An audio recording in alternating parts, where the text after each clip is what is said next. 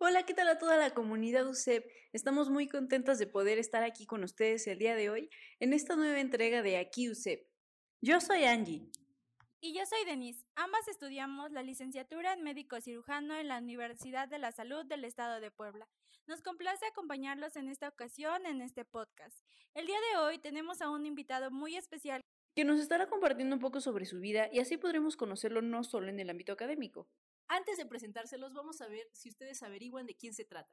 Es egresado de la Benemérita Universidad Autónoma de Puebla, es maestro en ciencias fisiológicas y actualmente está estudiando la maestría en didáctica en ciencias de la salud. Siguientes pistas. Está casado y tiene dos gatos. ¿Lograron adivinar de quién se trata? Exacto, estamos hablando de Iron Man.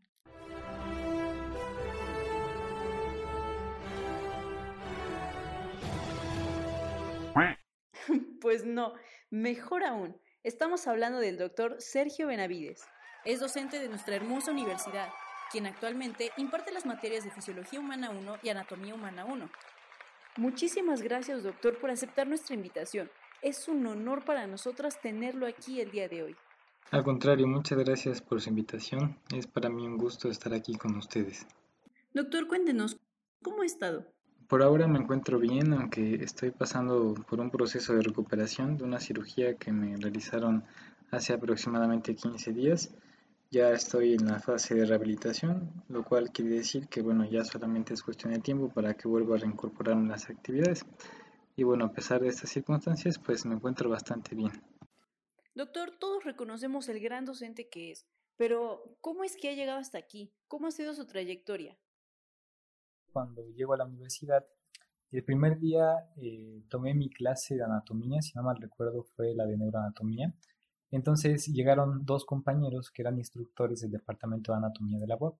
Y bueno, yo desconocía totalmente que existía la posibilidad de convertirse en instructor dentro de la universidad. Para mí un instructor pues a lo mejor era alguien que apoyaba al docente de cierta manera tal vez pues eh, con las calificaciones, a llevar tal vez una agenda o algo por el estilo, ¿no? Digo, son las ideas secretario. exactamente, son las ideas que uno tiene, pero no, realmente ya cuando ellos se presentaron y dijeron que su función era apoyar al docente dando las prácticas de laboratorio, pues me vi muy interesado. La anatomía siempre me gustó desde antes de entrar a la universidad. Estuve rotando un tiempo en la Cruz Roja durante la prepa. Tuve que negociar esa clase porque realmente tuve un docente que pues ya era grande, ¿no? Entonces a veces se quedaba dormido. Sí, se quedaba dormido y así. Entonces pues mejor le dije, oiga doctor, me da chance de, de cambiar su clase, mejor me voy a la Cruz Roja y ahí tomo mis clases y pues ya vengo a hacer mi examen y me dijo, bueno, si es lo que quieres, pues hazlo, ¿no? Entonces empecé a rotar en la Cruz Roja y ahí tuve una experiencia muy grata con una doctora a la cual respeto mucho que se llama Sveidi y una enfermera que se llama Eve. Ellas dos me enseñaron muchas cosas antes de entrar a medicina y ahí fue donde descubrí el gusto, el gusto por la anatomía. Y cuando me entero que anatomía era uno de los departamentos en la UAP donde podía ser instructor, pues me animé muchísimo para poder entrar.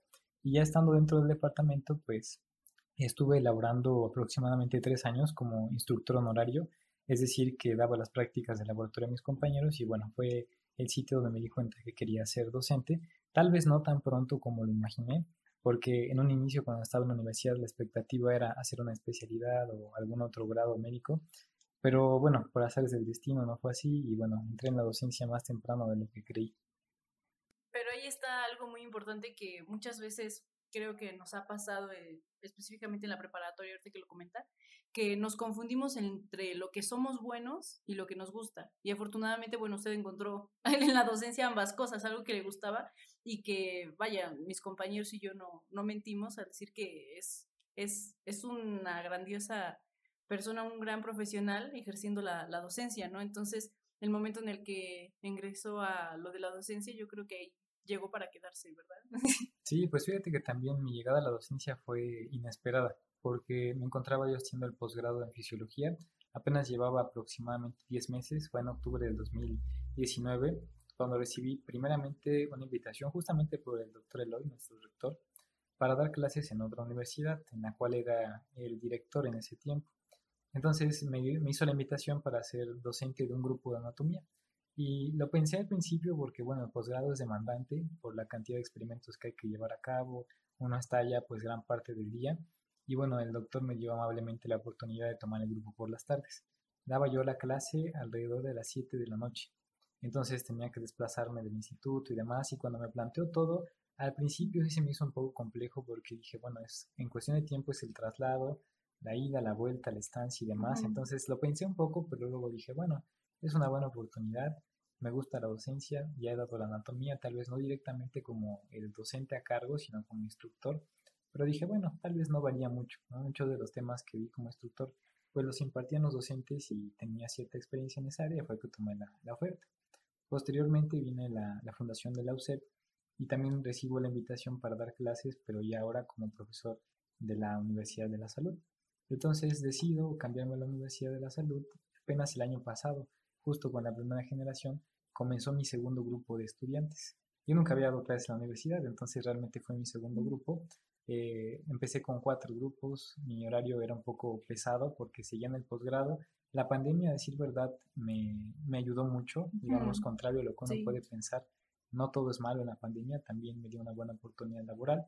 Y bueno, fue por eso que pude ingresar. Si no hubiera existido la pandemia, creo que no habría podido ingresar. Tendría más exigencia de tiempo. Exactamente. Realmente en el posgrado había días que sería a las 3, 4 de la tarde, entonces tomar eh, cuatro grupos por la tarde, más aparte de las administrativas y demás, y hubiera sido muy pesado.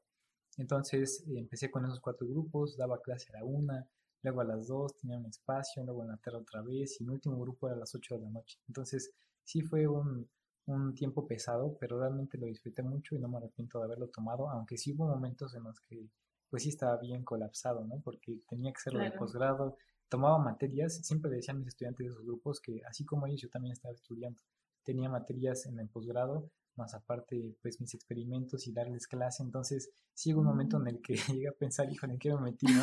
Porque sí fue bastante que hacer durante un tiempo, pero ya cuando terminé el posgrado realmente todo se, se calmó y, y bueno, ahora estoy con mi tercer grupo de, de estudiantes del nuevo ingreso en la Universidad de la Salud.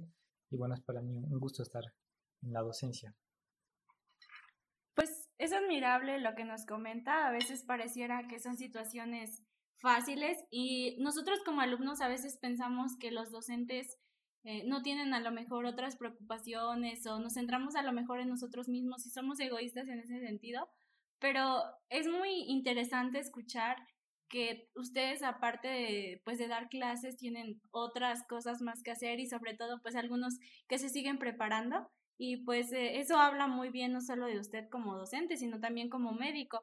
Pero ahora retomando esa parte de, de la medicina eh, qué es lo que en qué se encuentra trabajando actualmente en ese ámbito de la medicina qué nos puede platicar pues mira en el ámbito de la medicina, realmente los planes que tengo los he catalogado a mediano y a largo plazo. A mediano plazo me gustaría terminar el posgrado que estoy realizando en didáctica en ciencias de la salud y comenzar un doctorado, tal vez el próximo año. Realmente a veces es complicado porque, bueno, gran parte de la medicina en México siempre se orienta hacia llevar a cabo, pues, el examen nacional para la residencia médica y, bueno, convertirse en especialista subespecialista y demás es como el camino más más lógico que uno piensa como estudiante de medicina, pero el camino que, que tomé es completamente el opuesto.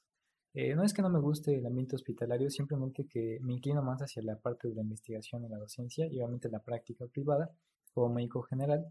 Eh, la consulta de médico general se me hace muy interesante, es muy completa, muy interdisciplinaria y bueno, también necesita de, estar estudiando constantemente. Es una consulta muy retadora, a pesar de lo que uno puede pensar.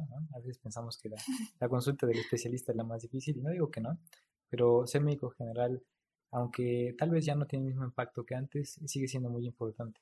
Entonces, en la parte de la medicina general, quiero seguir dando consulta. A largo plazo, me gustaría tener una clínica integral donde se pueda dar atención de medicina preventiva en conjunto con odontología, eh, nutrición, fisioterapia y demás para dar una atención integral y bueno, evitar que muchos pacientes puedan llegar a enfermedades que requieran atención en un segundo o tercer nivel.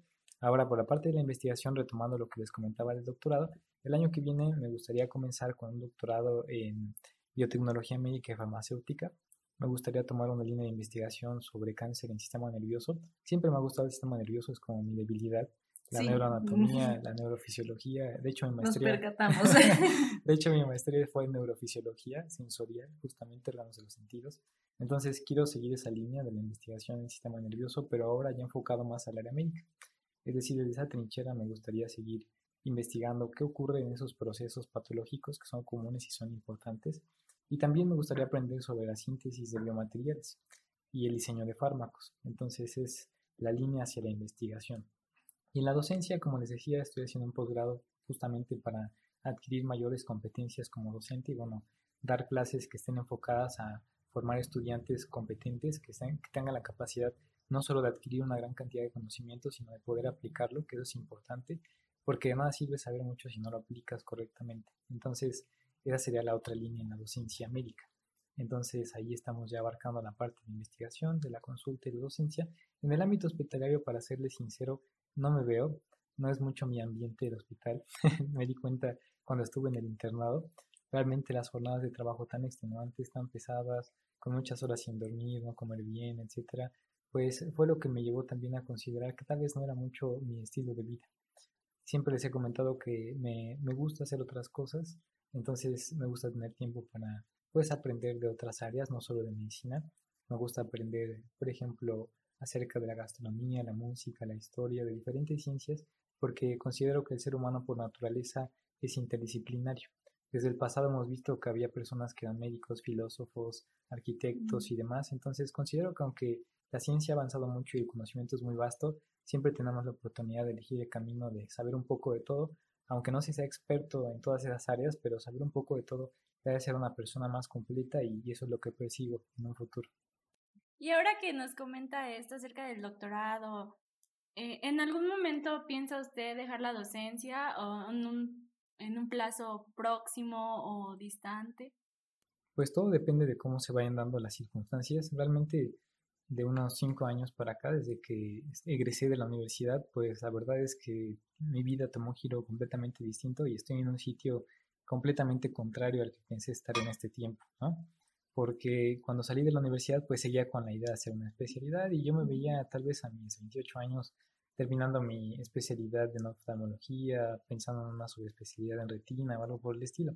Y miren, estoy acá, entonces realmente es es toda una aventura tratar de saber dónde nos vamos a encontrar, pero bueno, por mi parte espero no, no dejar la docencia, pero si en algún momento las circunstancias la meritan, por ejemplo, que durante el doctorado tengan que hacer alguna estancia afuera o tomar algunos meses para tener una, una formación mucho más avanzada o más integral en el área de la ciencia, tal vez lo consideraría, pero no por voluntad, sino por necesidad, ¿no? Por tener que, que viajar o estar un tiempo en otro sitio, pero obviamente en cuanto terminara ese periodo volvería a la docencia, porque es algo a lo que quiero dedicarme pues hasta que tenga la capacidad de poder hacerlo.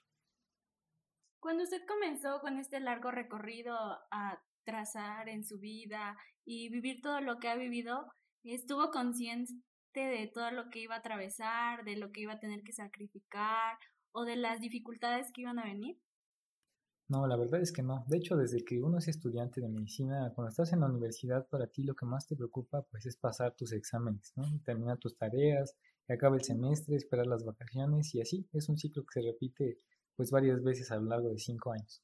Bueno, cinco años en mi caso, ¿no? En su caso van a ser cuatro, pero pues sí, la verdad es que desde que eres estudiante pues nunca piensas en el futuro, ¿no? Tal vez piensas dónde vas a estar, qué quieres hacer y demás, pero con respecto a las dificultades es algo que no tomas pues mucho a consideración. De hecho, cuando yo entré a la universidad tenía más dificultades que ahora. ¿no? Es bastante común que cuando uno inicia, pues las cosas son más adversas.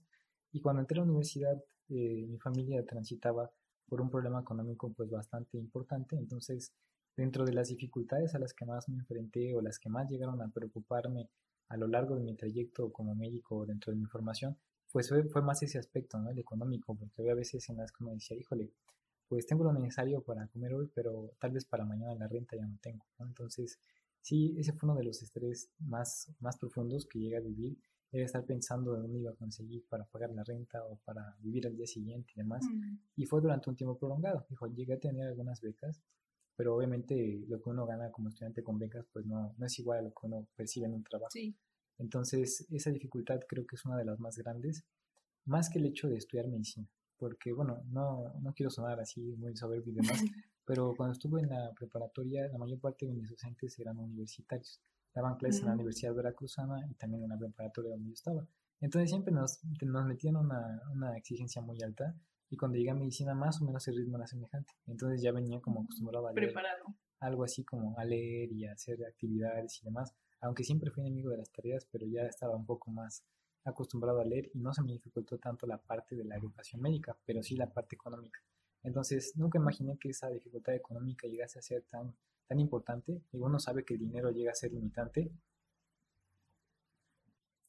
pero no a tal escala, ¿no? No tanto como que pues tú llegues a pensar que va a durar ese periodo de, dificultad económica 3, 4 años, 5, 6. Y pues para serles franco, duró hasta mi servicio social. Entonces, toda mi carrera, el internado, el servicio social, siempre estuve batallando con eso y fue la, dificultad más grande. ¿no? Ahora, en el ámbito docente, realmente no, no, no, pensé en las dificultades, para ser sincero. Eh, pensé, bueno, voy a llegar, voy a dar una clase y ya, ¿no? Sí, o sea, uno va a dar los temas que pues conoces y dices, ah, qué tan difícil puede ser llegar y exponer un tema que conoces, ¿no? A lo mucho lo repasas un poco y dices, ya está listo, igual, lo doy, ¿no? Pero no, sí, hay mucha, hay mucha diferencia entre ser instructor y ser docente, porque ser docente requiere pensar eh, lo que vas a ver con tus estudiantes durante la semana. La planificación. Exactamente, todo toda la planificación de las actividades, las tareas, por qué les vas a dejar esa tarea, qué objetivo tiene, cómo van a ser tus evaluaciones, el orden en el que vas a dar los temas, la velocidad. Entonces, el material que debes hacer, no tienen ni idea cómo sufrir con el material. y sobre todo entender que estás transmitiendo un conocimiento hacia los demás, ¿no? Y ver cómo lo van a aplicar y sobre todo que lo entiendan. Sí, esa es una parte importante. Cuando diseñas un material para dar una clase es muy complicado. Al menos mi primer semestre dando clases en la UCEP fue muy difícil porque pues yo nunca había dado clases. Entonces tenía que formar mi material día con día. Tenía que prepararlo, irlo diseñando, hacer las diapositivas, preparar las actividades. Y bueno, eso es algo que tal vez ustedes como estudiantes pues nunca se imaginan, ¿no? De pensar que el docente ya trae todo preparado y que ya como ya tiene experiencia dando clases, pues ya trae todo su paquete de, de temas hechos, ¿no?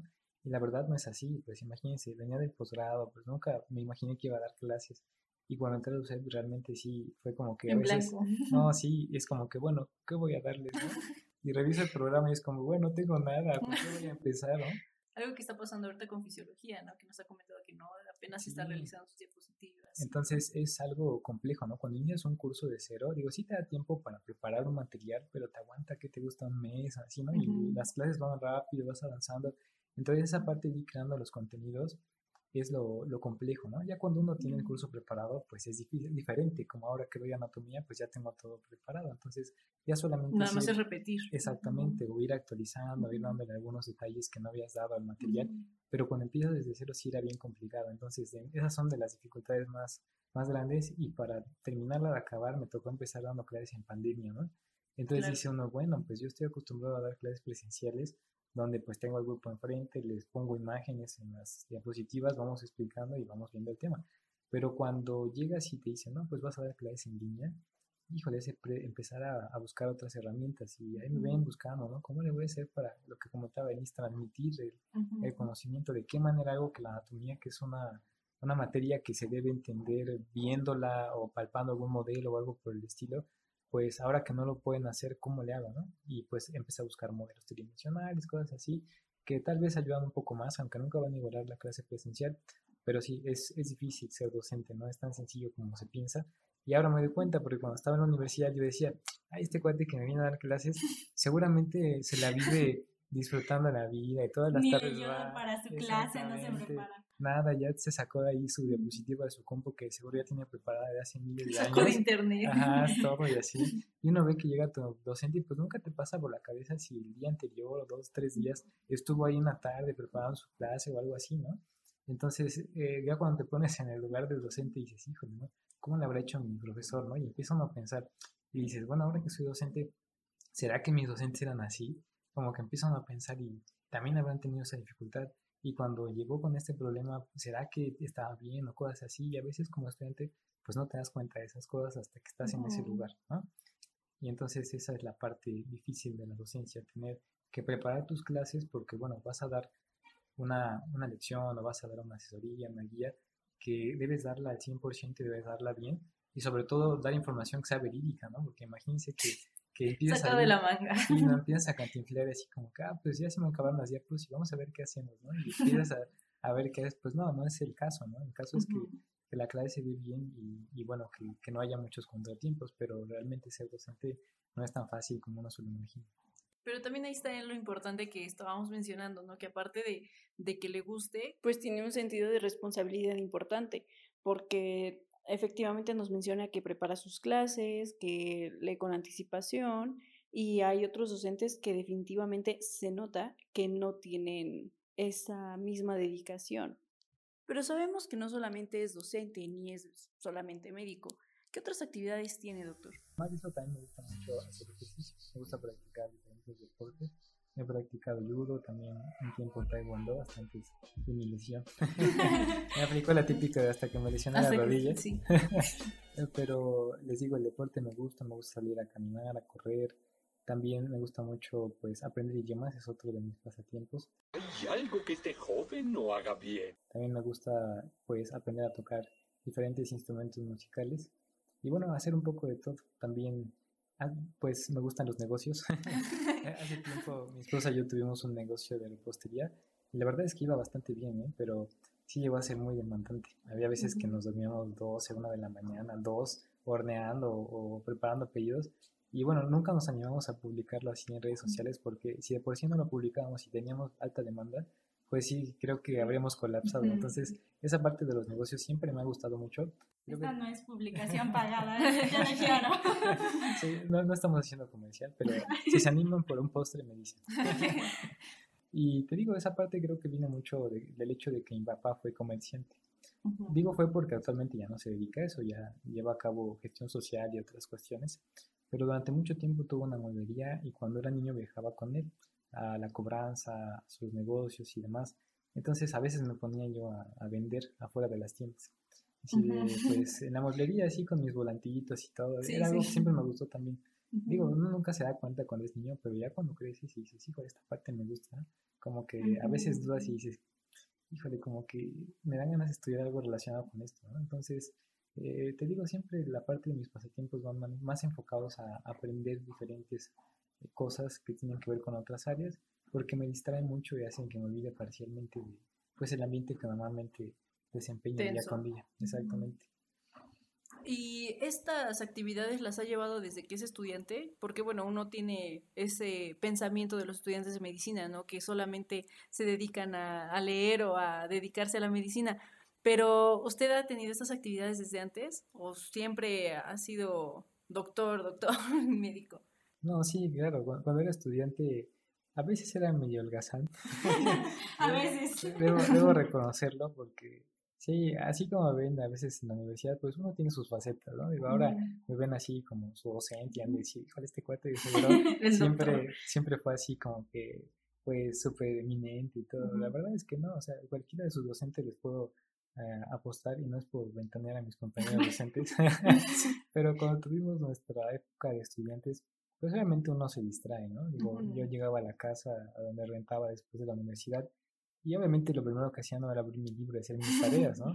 Llegaba yo a ver series o llegaba a dormir un rato o a leer otra cosa, ¿no? Uno llega de la universidad y dice, sí, híjole, ya como que estoy un poco fastidiado, ¿no? De tareas, estar en la clase y todo. Y pues sí buscas despejar tu mente. A veces me iba a jugar fútbol con mis amigos también. Íbamos a echar las retas allá al Parque de las Ninfas. Vivía bien cerquita de las ninfas, entonces ahí nos íbamos a echar los partidos de fútbol. Y también a veces iba a casa de mis amigos, tomábamos un café, veíamos películas, escuchábamos música, en lo que según hacíamos la tarea, ¿no? Pero realmente nunca era así. Uno de los... La típica, nos reunimos para hacer la tarea, no hacen nada. No, terminas haciendo todo menos la tarea y al final es como que ya te llegó la noche y es bueno, ya es para mañana. Ay, sí, ya apúrate. Hay que apurarlo. Sí, pero realmente, pues, muchos de los, de los pasatiempos sí los hacía. Algunos no por la cuestión económica, porque obviamente estudiar un idioma pues requiere poder pagar quien te, quien te lo enseñe, ¿no? Entonces no es muy barato y obviamente no, no podía hacerlo. Y más antes, ¿no? Porque ahora hay muchas facilidades, ¿no? Por ejemplo, este, aplicaciones de que son para idiomas y todo eso, pero yo creo que antes era obligatoriamente ir a asistir a, clases, ¿no?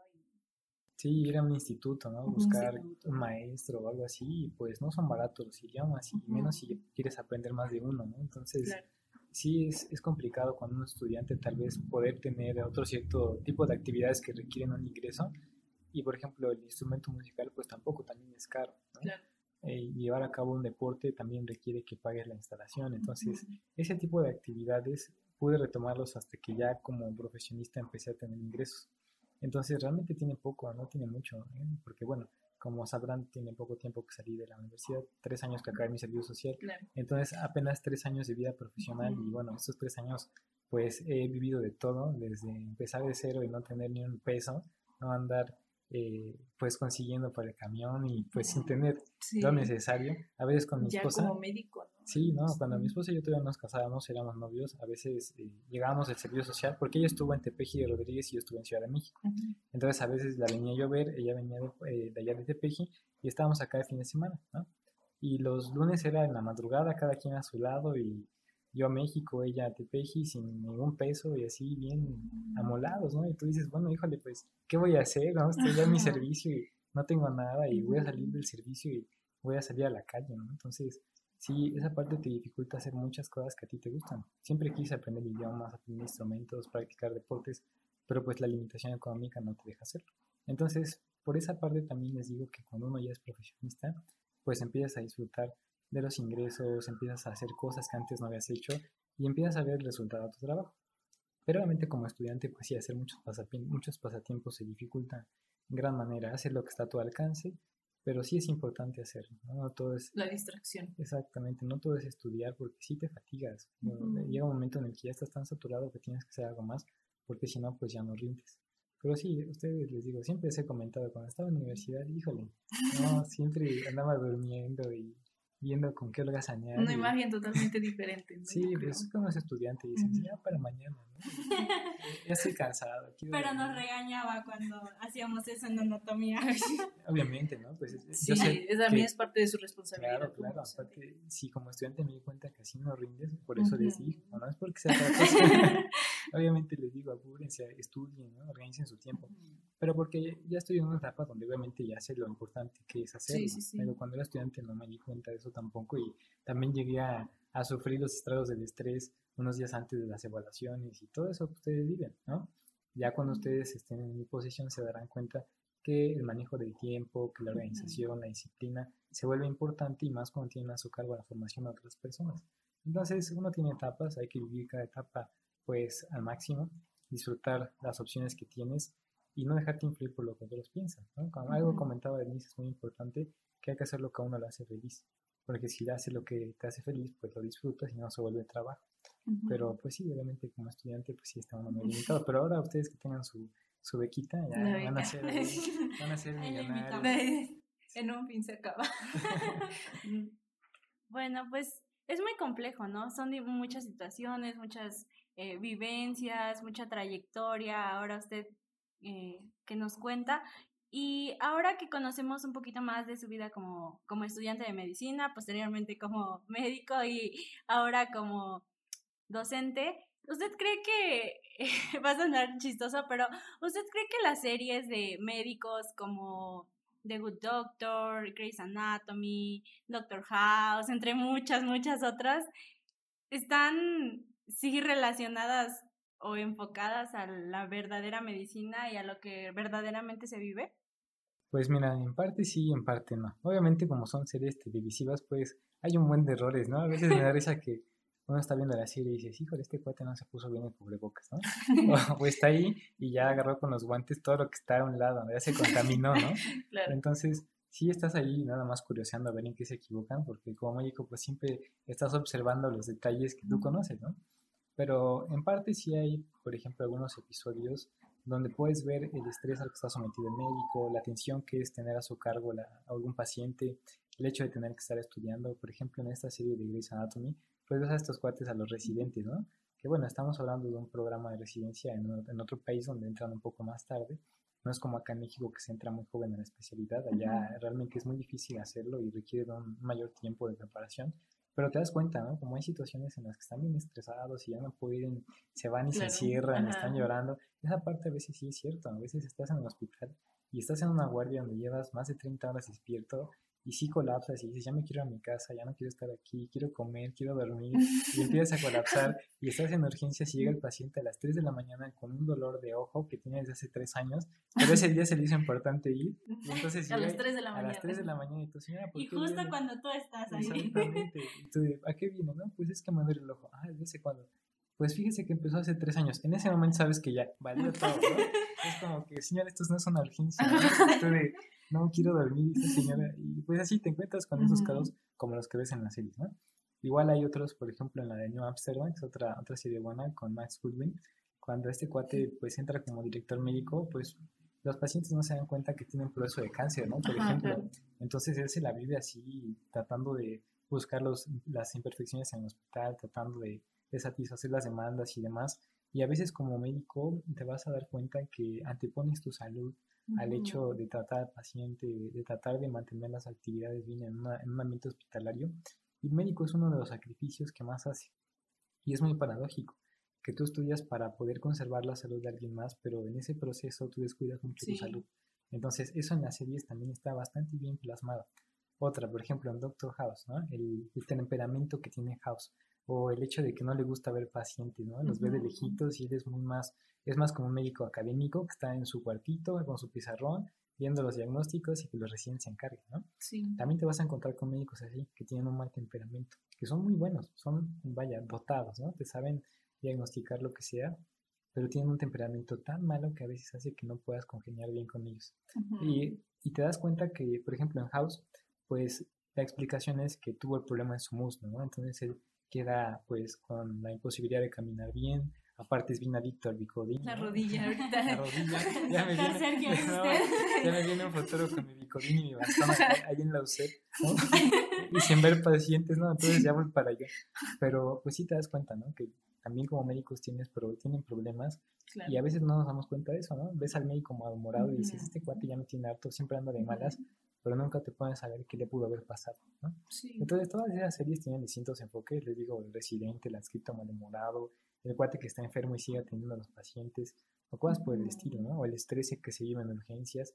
Entonces, en parte es cierto, pero en parte pues obviamente tienen errores, ¿no? El guion a veces quien lo escribe se lleva uno que otro detalle, obviamente no son médicos muchos de los que escriben este tipo de series, pero pues entre una y otra cosa se deja ver la verdad. Sí, pues es muy interesante, ¿no? A veces vemos en pantalla y no nos imaginamos todo lo que hay detrás. Como usted menciona, pues a veces lo que vemos en televisión puede ser cierto, puede ser falso, pero nosotros ahora que conocemos un poquito más y sobre todo usted, ¿no? Que ya lo vivió, pues ha podido atravesar. Usted de saber un poquito más que nosotros. que nosotros.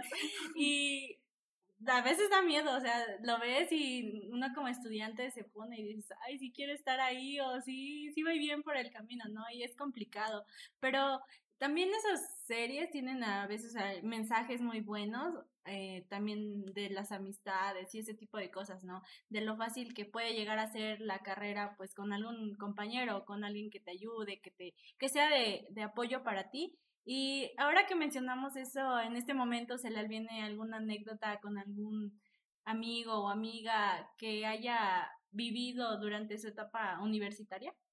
Sí, vaya, hay varias anécdotas. se acaba el podcast. Híjole, sí, no, pues fíjate, cuando llegué a la universidad no conocía a nadie, porque pues foráneo, ¿no? Ya saben no viene con sus cajitas de huevo amarradas, huevo Santa Clara con tu, con tu ropa ahí metida, llegas a la campo y bueno, a la aventura, ¿no? Y así, pues a ver qué te ¿Y ahora qué? ¿Y ahora qué sigue, no? Sí, ¿no? Entonces, cuando llegué a la universidad, me acuerdo ese primer día, llegué, entré, mi clase era a las 7 de la mañana, era inglés, ¿no? Pero en ese tiempo ni llegó la profesora. ya saben, primera semana y la mayor parte de los universidades, sí, ¿no? no vale, ¿no? Entonces ya pasó el tiempo y a las 8 de la mañana entré a, clase de bioquímica. En ese tiempo justamente me dio clases una docente que está dando el UNCED, que es la, doctora Angélica Ortiz, Ortiz Bueno. Ella fue mi docente de, bioquímica. Entonces justamente ahora que me la encontré en la universidad, pues es bien, bien interesante, ¿no? Bien grato ver cómo antes era estudiante ahora somos compañeros docentes, ¿no? Y ya estuve ahí en esa clase, pero ya saben, las típicas bolitas que vienen de la prepa, ¿no? Ah, Ay, que yo vengo de la Zapata, que yo vengo de la Benito. Y yo ¿qué me están hablando, no? ¿Qué es la Benito? ¿Qué es la Zapata? o sea, ¿ustedes qué? y yo así, pues yo nada más conozco, conozco el colegio preparatorio donde estudié, de Jalapa y, todo, ¿no? Y mis amigos están allá y todos están en otros lados. Y yo así escuchando y viendo, y ya saben, el típico día en el que, ¿cómo me acerco? ¿no? Así Todo tímido. ¿qué, les voy a decir? Así, ah, pues yo soy foráneo, ¿no? Y entonces empiezas a pensar y dices, no sé si lo voy a lograr. porque no conozco a nadie y entras a la clase y todos empiezan a apoyar y, ay, qué bueno que estás aquí y así. Y tú el típico foráneo comiendo solo, en una esquina o en el barandal esperando tu clase.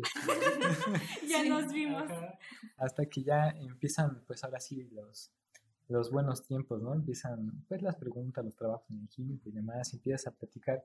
Pues a cierto punto a veces se da natural, a veces es más forzado por el equipo, ¿no? Ajá.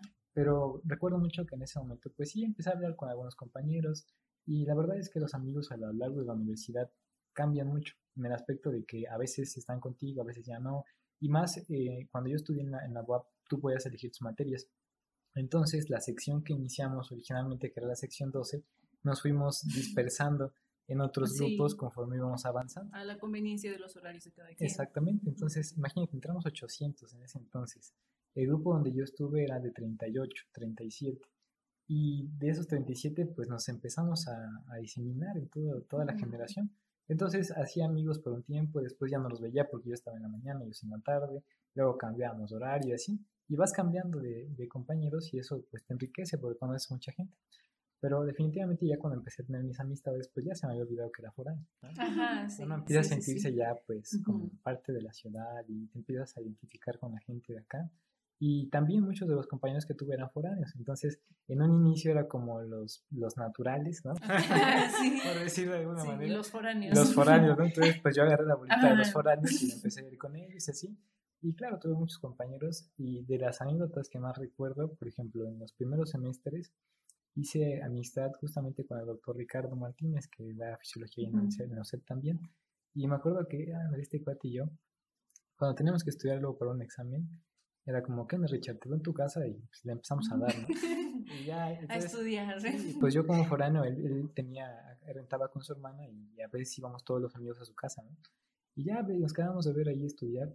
Y siempre con él, las anécdotas que más contamos a los estudiantes, era que estábamos disque estudiando y era como, oye, se antoja un hot dog. No, pues sí, pues vamos por un hot dog. Y así, regresábamos y, híjole, ahora se antoja un café. ¿no?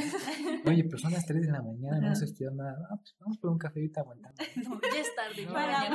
Y así, ahí nos ven, así, imagínense, doctor Ricardo, así con sus, con sus chanclitas, su pijama, yo igual así con mi uniforme porque me había ido a quedar a su casa Ujú. y yo no tenía ni con qué cambiarme. A las 3 de la mañana, imagínense, yendo al 7-Eleven, así, 13 y 28 de la madrugada. así, uno que está ahí por la 31, Ujú. a las 3 comprar nuestro cafecito con una dona, a regresar, seguir platicando, echarte tu cafecito con la dona, quedarnos dormidos, despertar 30 minutos antes de la clase que era el examen y en blanco, así, a como Dios nos diera a entender, ¿no? Lo Entonces- que se aprendió, se aprendió y lo que no, no entra. Entonces, en esas épocas sí era como que uno dice, híjole, ¿cómo pude haber hecho eso, no? Sí. Y así de esas épocas de procrastinación máxima donde tienes a tus amigos y te dejas ir y cuando ves ya valiste, ¿no? Y obviamente hay otras eh, anécdotas que son completamente académicas, ¿no? Totalmente distintas. Una de ellas fue cuando hice equipo con un grupo de compañeros para ir al concurso nacional de fisiología. Fíjense que esa época fue muy interesante porque estos dos compañeros que estuvieron conmigo en, en el equipo, primero habían sido eh, parte de otro equipo, porque yo en este concurso, cuando recién salí de, de cuarto semestre, apliqué para el concurso, pero en el concurso interno mi equipo quedó en segundo lugar, porque competimos contra ellos que eran un año mayores. Entonces, esa vez fue así como que nos dio en el orgullo, ¿no? Como esa vez de, híjole, me lleva, estuvimos así de ganarles a estos cuates que son de un año más grandes, ¿no? Pero, eso también los motivó, Sí. ¿no? O sea, ver la altura, el, el nivel que ustedes llevaban. Sí, claro, te, te motiva y dices, ¿no? Y aparte, fíjense, estos cuates que estuvieron conmigo después eh, habían hecho equipo. Yo tenía el mío y había un tercer equipo que fue el que ganó esa vez. Entonces, hagan de cuenta que así, los dos que perdimos, nos fusionamos y al Mm. siguiente año volvimos a intentarlo. Yo ya iba, ¿qué? A pasar, iba en sexto más o menos. Ellos llevan en octavo, ya les faltaba un año para salir. Entonces, eh, en ese concurso, me acuerdo que fue bien chistoso porque al final de que acabó el, el concurso donde éramos rivales, ¿no? Fue así como, oye, queremos hablar contigo. Y yo decía, ah, sí, díganme. Ah, pues es que como ves si nos fusionamos, ¿no? Para el otro año. Ah, Entonces, ya. entonces, sí, sí, ya sé por dónde va, ¿no? Gracias. Y así, y atrás a mi equipo viejo, ¿no? Y así, Sí, el doctor, La traición. Sintió el verdadero terror. Y uno dice así como que los volteas a ver a ellos y volteas a ver a los otros y ¿qué hago, no? Y así, ¿no? Pues déjenme platicar con ellos. Y así vas rápido y, oigan, ¿ustedes van a participar el otro año? No, ya no queremos saber nada. Ah, bueno. Y yo, entonces sí. Señor. Sí, pero de esas anécdotas que, pues sí, como estudiante a veces dices, bueno, es una competencia y uno quiere participar, ¿no? Pero sí, te das cuenta que, que las cosas se van dando y estos dos que, que participaron conmigo se llaman Ibel Osorno y Marco. Eh, Ibel actualmente hace su especialidad en otorrinolaringología, ella es una excelente estudiante también. Y Marco, a él le perdimos la pista, fíjense, nunca supimos qué fue de sus luces. No, ese, de repente salimos de la universidad y se perdió, ya nunca más volvimos a saber de él. Entonces así suele pasar, ¿no? Pero les digo que nunca imaginé que ellos que habían sido así mis rivales a muerte, casi, me acuerdo que en el examen escrito, así viendo las listas de los resultados y la mirada y el rayito entre todos, Toda- ¿no? Toda la tensión. Ajá, y al final, ¿no? Hicimos muy buenos amigos, ¿no? Pasamos muy buenas experiencias. Entonces, realmente las amistades, como les digo, son, son importantes, pero son fluctuantes. Y es algo que sí tienen que, que tener claro, ¿no? Porque apenas empiezan, la bolita de amigos que tienen, pues, Sí. es con la que empezaron la universidad. Pero obviamente va a llegar un punto en el que todos van a tomar su camino, ¿no? Entonces, Ujú. las amistades van siendo algunas temporales, algunas trascienden más allá del tiempo, pero siempre es bueno recordar las anécdotas porque, bueno, si uno estuviera solo en todo momento, pues no tendría sentido, ¿no? Ujú. Si yo hubiera estado todo el tiempo solo, como ese foráneo que llegué, que no conocía a nadie así, pues habría sido muy difícil, pero con la ayuda de mis amigos, pues fue completamente diferente, ¿no? Obviamente uno ya no se siente, pues, completamente solo y los amigos son fundamentales para poder salir adelante, ¿no? Y ya, espero no alargarme mucho, pero hay una, una anécdota más. y esa tiene que ver con el internado, ¿no? Les digo porque si se dan cuenta fuimos como por etapas. Primero, Sí, sí. cuando llegué como foráneo y así, y la época de los exámenes y la de los concursos y así, pero ya en el, en el internado, fíjense, la amistad sube como de nivel, porque en el internado te asignan a una guardia. La guardia es un conjunto de personas que se quedan contigo cada cierto tiempo en el hospital durante la noche para atender los pacientes. Tú llegas a tu internado y hay un cierto número de estudiantes que vienen de otras universidades o de la tuya, depende de dónde lo hagas, ¿no? Y en ese entonces, pues éramos cinco guardias de cinco integrantes cada uno. Y pues cuando tú llegas y dices, esos son los de mi guardia, y te les quedas viendo así como de, híjole, este se ve malhumorado, este se ve que es medio buena onda. Analizándolas. Ajá, rapidísimo, ¿no? Aquí él se ve como que le vale todo. Entonces empiezas así a analizarlos y a decir, híjole, ¿cómo va a ser mi año aquí? Porque todo el año voy a estar con ellos, ¿no? Ajá. Y entonces uno dice, a ver si nos llevamos bien. Y les digo que sube de nivel porque todo el tiempo conviven con estas personas. Imagínense, llegan al hospital, se quedan de guardia y los ven a ellos. Salen de guardia, se van a su casa, al otro día regresan y los vuelven a ver. Cuando tienen fin libre, el fin libre es para toda la guardia. Entonces tienen el mismo tiempo libre que sus demás compañeros de guardia. Entonces conviven con ellos en todo momento, en el hospital, fuera del hospital, van a algún lado juntos, comen juntos, ven películas juntos, todo lo hacen con ellos. Entonces llega un momento en el que se acostumbran tanto a ellos que cuando termina su internado es como que, hijo, ¿y ahora aquí, no? Y unos regresan a su lugar de donde vinieron, otros se quedan ahí, tú te regresas al lugar de donde llegaste y, y otra vez se fragmenta, ¿no? Entonces eh, es lo que les digo que la amistad es, en medicina no es que sea difícil mantenerla, pero las circunstancias hacen que a veces se vaya fragmentando y se recupere y demás, ¿no? Y actualmente pues sigo teniendo contacto con ellos, obviamente cada quien en su, en su sitio, muchos están en Ciudad de México, yo estoy acá, otros están en Monterrey, otros en Guadalajara y así en toda la República, porque en el hospital donde estuve llegaron internos de todo el país. Entonces había de Veracruz, de Chiapas, de Oaxaca, Guerrero y conocí gente de todo el país. Entonces se hizo muy, muy, muy nutrido mi internado porque de por sí a mí me gusta mucho hablar, ¿no? Entonces ya se imaginarán, Ya, ya vimos. ya se imaginarán que teníamos largas pláticas y más sobre comida. No, hombre, hablar sobre comida era agarrarnos Sí, de que no, pero en donde yo vivo se le conoce así. No, oye, es que si no se llama. Y así no se Sí, hace. no, y tú no sabes de comida y deja de hablarme porque El no mío sabe más rico. Ajá, sí, y entonces ya saben, hablan de todo y pues así es la amistad de medicina fluctuante, pero cada etapa tiene lo suyo. Es un poco fugaz, ¿no? Exactamente. Pero pues como lo escuchamos y ahora nosotros que los experimentamos, a lo mejor algunos de los que nos están escuchando no han conocido al amigo, a lo mejor que ya hicieron en la universidad, algunos otros tal vez ya se vieron. Y es muy difícil, ¿no? Y nosotros como estudiantes lo vivimos cuando entramos a la universidad y todos teníamos la expectativa pues de llegar a la universidad y conocer y que presentarnos y ese tipo de cosas, ¿no? Pero estar detrás de una computadora donde no tienes a nadie a tu lado y escuchas solo a personas a través del monitor, pues suele ser complicado, ¿no? Pero como usted lo dice, aquellos que hemos conseguido alguna amistad y que en algún momento también lo van a encontrar, porque eso es seguro, eh, es, es muy importante, ¿no? Y, y la vida como médico y ahora nosotros como estudiantes, pues a veces pareciera no ser difícil o con pequeños problemas, pero pues aquí estamos. Pero ahora me surge una duda ya que nos, nos preocupa, nos cuenta sobre esto. Si no hubiera sido médico o docente, ¿a qué le hubiera gustado dedicarse? Bueno, pues hubieran sido muchas cosas. Fíjate, cuando estuve en la prepa, tuve también la tentación de estudiar física. Siempre me gustó mucho esa, esa área. Obviamente es algo completamente contrario. Aunque ya cuando estás en medicina te das cuenta que la física está presente en todos lados, ¿no? A final de cuentas. Pero sí hubiera sido una de las ciencias que me hubiera gustado estudiar y tal vez algo de astronomía pero también me hubiera gustado irme a otras vertientes como la música o la gastronomía. es algo muy diferente, ¿no? Nada que ver con la, medicina, pero me gusta mucho la cocina. Les digo, apenas que teníamos el, el negocio de repostería, mi esposa y yo, pues descubrí así como ciertas habilidades como para preparar masa, para hojaldras, cosas así, ¿no? Darle acabado a los postres, eh, etcétera, ¿no? Cosas que uno dice, híjole, no sabía que tenía estas habilidades.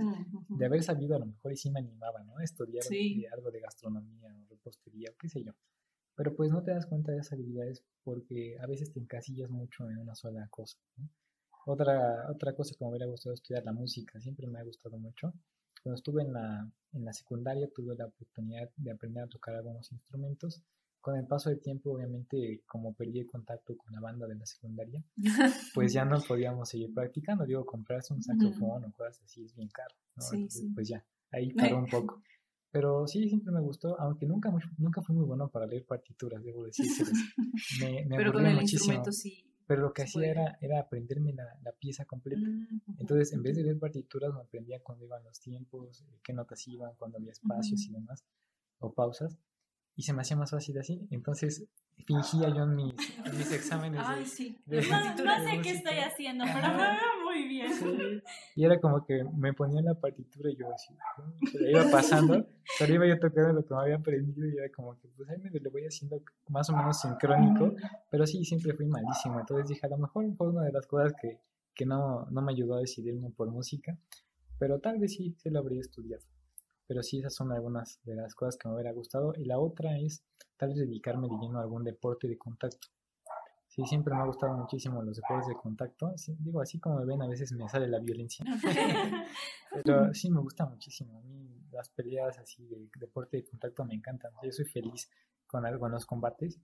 Y creo que a lo mejor también por ahí hubiera sido. Pero como les digo, a veces uno tiene en la vida ciertos impedimentos y el mío siempre fue la parte económica, porque por eso pues no pude hacer muchas cosas, digo, aunque hubiera querido, sí, sí tenía esa, esa limitante.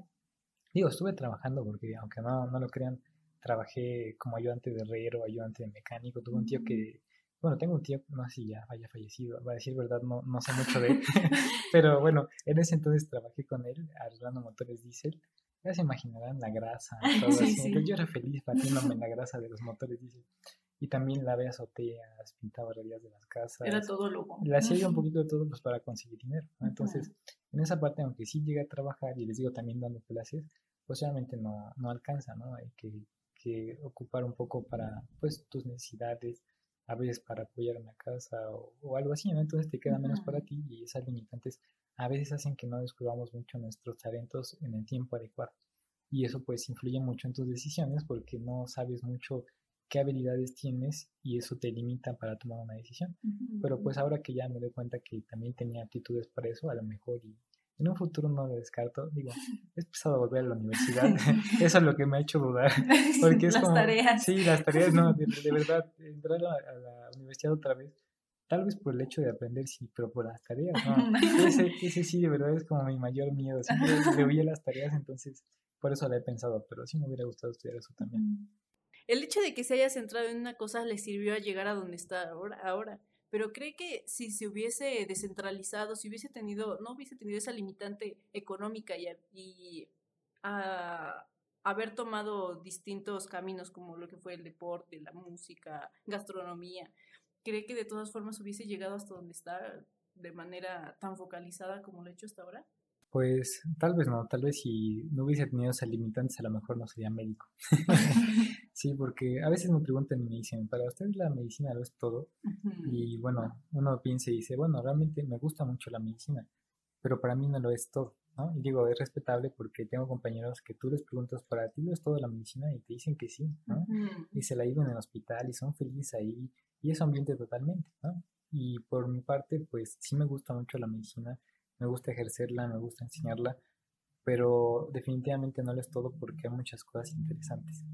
Y bueno, últimamente más, desde que conocí a mi esposa, mi mentalidad cambió mucho porque ella tiene una mentalidad completamente diferente que, que me ha ayudado mucho a aterrizar ciertas ideas. Entonces, desde que, desde que nos volvimos a encontrar, porque bueno, hubo un tiempo en el que no estuvimos cercanos, eh, mi mentalidad cambió completamente y pensé, bueno, ¿qué es más importante a llegar a viejo, ¿no? Que uno llegue a viejo habiendo estado haciendo lo mismo durante muchísimos años, o llegar a viejo y haber dicho, híjole, tuve la capacidad o la oportunidad de hacer esto, de aprender aquello, de conocer esto, de ir aquí y allá, y llegar a una vejez y decir, adquirí muchísimo conocimiento, muchas vivencias, puedo entablar una conversación de lo que sea porque conozco un poco de todo. Y entonces dije, no, pues yo quiero llegar a ser un viejito así. Nunca me ha, me ha, dado miedo llegar a ser viejo, al contrario. es algo que siempre me da risa porque le digo a mi esposa, cuando yo sea viejo, nunca me pince el pelo. De hecho, que se me vean mis canas así bien todo. Orgulloso. Exactamente, súper canosísimo, ¿no? Más que mi abuelo siempre fue así canosísimo. Un pelo blanco, así este brillosito que se les ve. se ve muy bonito. Entonces, casi, casi es como mi objetivo. Así cuando sea viejo, así bigote y barba blanquísimo. Santa Claus. Ajá, casi, casi. Y dije, no, pues cuando llegue viejo quiero morirme habiendo hecho lo que me gusta. Y decir, bueno, viví una vida, tal vez no me llevo mucho. Digo, ustedes eh, puedan darse cuenta, nunca ha sido importante para mí el dinero, no es algo que me mueva mucho. Tal vez porque como nunca he tenido mucho, no es algo que diga yo, ah, quiero tener una casa grande o cosas así, cosas muy lujosas, ¿no? Con tener una vida modesta me basta. Pero realmente valoro más el hecho de que cuando llegues a esa edad y estés a punto de morir y digas, ¿valió la pena la vida que tuve o no? Yo puedo decir completamente lo valió, ¿no? Porque hice cada una de las cosas que me gustaron, aprendí aquello que tal vez creí que no iba a poder hacer y no me encasillé solamente en un camino, sino que me abrí diferentes vertientes y pude experimentar todas y ahora puedo decir que tuve una vida plena, ¿no? completa, variada, diferente, tal vez única, porque pocas personas hoy en día se enfocan en ser felices, sino que se enfocan más en alcanzar el éxito, cueste lo que cueste, y eso tampoco es bueno. Y es un consejo que quiero darles. No se enfrasquen en querer ser el mejor. Digo, no siempre quiere ser el primer lugar en todo, ¿no? Sí. Pero les va una, una historia. Yo nunca fui el primer lugar en todo. Siempre fui el segundo en todo. en la primaria fui el segundo lugar. En la secundaria el segundo lugar. En la prepa el segundo lugar. Ya cuando llegué a la universidad dije, ya, va, que sea lo que Dios quiera. Ya, porque sí, de verdad, era como que no, pues sí, voy a echarle ganas para sacar el primer lugar. Llego a la universidad y digo, no, ya estoy harto ya que sea lo que Dios quiera y bye, ¿no? Y empecé a hacer las cosas que me gustaban. Y al final logré obtener un primer lugar. Entonces, esa es una gran diferencia, fíjense. Cuando uno busca las cosas, a veces menos llegan. Pero cuando no las buscas y en el trayecto disfrutas lo que haces, vienen solas. Entonces, justamente es lo que he hecho ahora, ¿no? Decir, bueno, pues si me llega esta oportunidad la tomo porque es algo que me gusta, lo voy a hacer, ¿no? Y me llega otra oportunidad y me gusta, ah, pues también, ¿no? Porque me gusta experimentar y vivir un poco de todo. Entonces, por eso te digo, si hubiera tenido, no hubiera tenido, perdón, esas limitantes, tal vez yo no sería médico, sería un poco de todo, ¿no? Tal vez sería de esos músicos que andan así, de mochileros, andan por todos lados. Y de hecho es una, una cosa que me gustaría hacer algún día, ¿no? En medio mochilero, así, experimentar. yo también. sí, nos invita. Y andar así, llegar a un lugar que no conozcas a nadie y hagas un amigo ahí, y pues no sé, eres una generación, una, una relación de confianza y conozcas mucha gente y así. Entonces sí, yo creo que habría tomado rumbos distintos. Tal vez no me habría definido en algo porque poder hacer mucho me habría llevado a querer experimentarlo todo. Entonces creo que sí es, es una respuesta pues bastante compleja porque lo único que estoy seguro es que no sería médico. Solamente eso, pero de haber elegido una línea como tal, no, creo que estaría en las mismas, tratando de, de aprender un poco de todo y bueno, teniendo una vida variada. Pues sí, sabemos que a veces la vida puede dar cambios pues muy drásticos, ¿no? A veces nos encontramos en un momento y de repente ya estamos en otro y decimos, ay, ¿cómo llegué aquí, no? Pero ahora que hablamos de cambios drásticos, eh, queremos suponer que en algún momento tuvo que haber presenciado la, la muerte de algún paciente y ahora entra la duda de qué opinión tiene usted acerca de este tema. ¿Cree que haya una vida después de la muerte? Pues mira, con respecto a la muerte, este es un aspecto sumamente interesante porque durante mi internado sí me tocó ver morir a muchos pacientes, desde recién nacidos que bueno, traían algún problema y no lo lograban al nacer, hasta pacientes que bueno, ya tenían alguna enfermedad terminal y ya eran grandes o un poco más jóvenes, etcétera. Y la muerte siempre ha sido un enigma, ¿no? Tanto para el ser humano como para, bueno, uno como como docente o como médico, la muerte pues es un aspecto bastante enigmático. En mi caso, así como tal, una, una segunda vida o una reencarnación, ¿no? Como a veces dicen, realmente no, no creo que haya algo así. Eh, digo que uno vaya a morir y reencarnes en un animal o algo así, ¿no? Que si existiera tal vez me gustaría que fuera en un ave. Siempre me ha gustado pues el hecho de tener la idea de poder volar, no en un avión o algo así, sino de poder hacerlo de forma autónoma, ¿no? Entonces, siempre es algo que dije, bueno, si eso existiera, a lo mejor sí me gustaría reencarnar en alguna águila o algo así y poder experimentarlo. Pero bueno, eh, por mi parte yo, yo creo en Dios, pero la vida que uno, que uno percibe cuando tú crees en Dios o has leído pues eh, algo relacionado con ello es muy diferente, ¿no? No es como una reencarnación o algo así. En ese aspecto, sí, sí considero que uno pueda experimentar otro tipo de vida después de haber muerto, no precisamente una reencarnación, pero sí tal vez una vida de otro tipo, aunque obviamente nadie sabe, nadie sabe qué sucede después de la muerte. Hay algunas historias, ya saben, en esos blogs así, ¿no? Ah, que este cuate murió y según regresó, y cuenta cómo es. Ya vi cómo es el infierno. Entonces, ese tipo de cosas así digo, no, pero pues realmente uno nunca sabe cómo van a ser las cosas cuando uno muere, ¿no? Pueden ser muy diferentes a como uno piensa. Entonces, pues es algo con lo que realmente no, no pienso mucho todo el tiempo. no, no me la vivo diciendo, ay, ¿cómo será después de la muerte? Digo, ya llegará el tiempo en el que todos lo experimentemos y sepamos realmente cuál es la realidad, ¿no? Y qué es lo que se experimenta después, pero sin lugar a dudas, pues sí es algo enigmático y bastante misterioso, ¿no? Y ya nos comentó qué es lo que espera alcanzar y cuando llegue a la vejez pero si el día de hoy este, muriese, ¿se sentiría orgulloso o cree que quedan más cosas por, por hacer? ¿Se sentiría contento, pleno, bien o cree que se iría con alguna pesadez? Pues mira, si el día de hoy muriera, me iría obviamente con muchas ganas de hacer más cosas, ¿no? Digo, uno de los sueños que siempre he tenido es poder viajar fuera de México, conocer otros países, otras culturas Obviamente la comida en otros sitios. la comida. Siempre ha sido una de mis debilidades, poder probar, probar diferentes tipos de platillos y demás, y obviamente conocer su historia y, y varias cosas más. Pero considero que hasta este punto podría decir que me iría satisfecho. Porque bueno, a lo largo de la vida he experimentado diferentes cuestiones. Como les digo, he experimentado estar en la, en la carencia, periodos de abundancia. he estado en ambos lados también puedo irme tranquilo porque, pues, gracias a Dios conocí a, una mujer que es maravillosa, que es mi esposa y soy muy feliz con ella. Realmente creo que es algo, algo muy importante, que uno encuentra una persona con la que puedes compartir tus ideales, con la que puedes experimentar tu día a día. Y por esa parte sí me iría bastante satisfecho, porque la vida que tengo ahora es una vida que me gusta mucho, disfruto día a día las actividades que hago. Obviamente hay tiempos de estrés, ¿no? Uno me dice, híjole, ya estoy cansado, ya quiero irme a dormir o cosas así. Pero en general lo disfruto. Disfruto ser docente, disfruto ser médico, disfruto tener a mis gatos, disfruto vivir con mi esposa día con día, hacer juntos diferentes cosas. Realmente creo que la vida que llevo es mucho mejor de la que yo había pensado que iba a tener en este momento.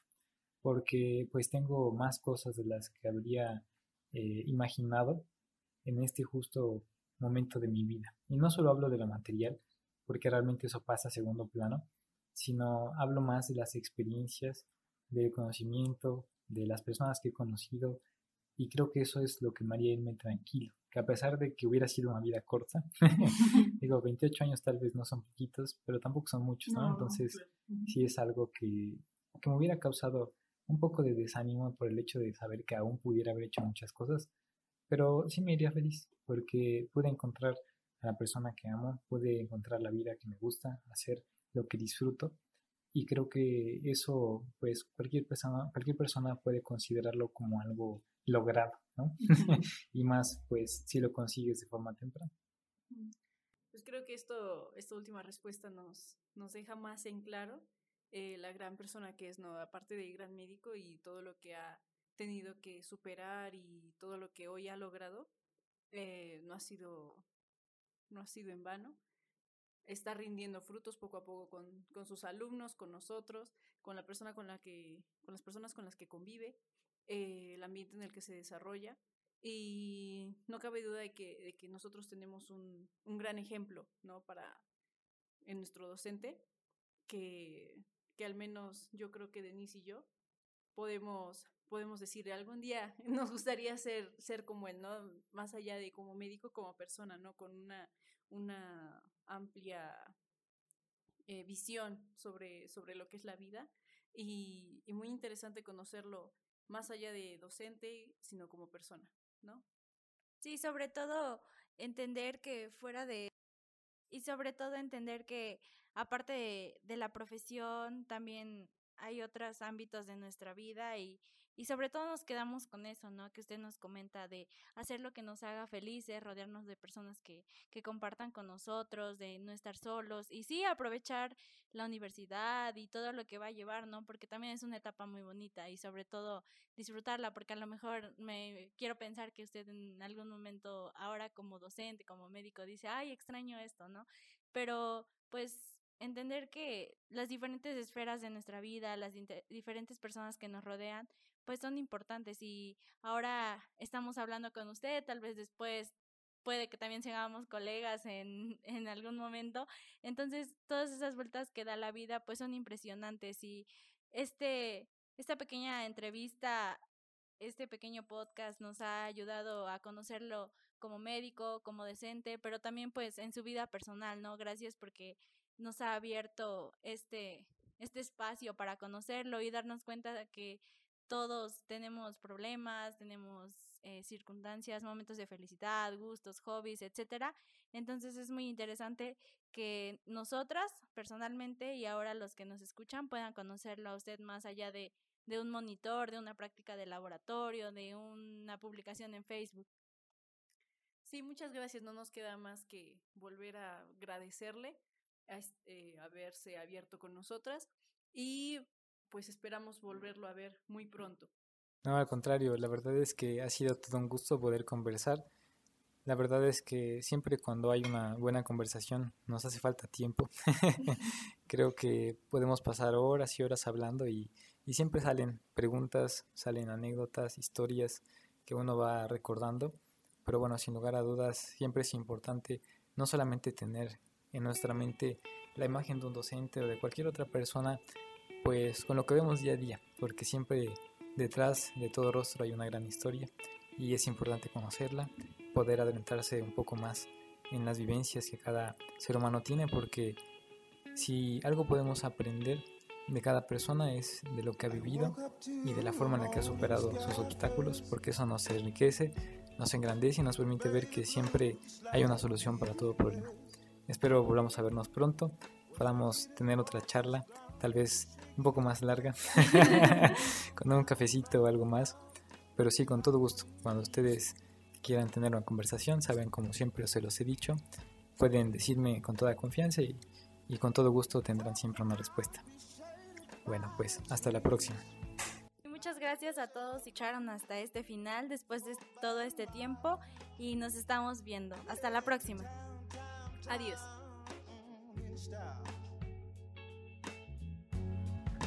With all my favorite colors. Yes, ma'am. I got all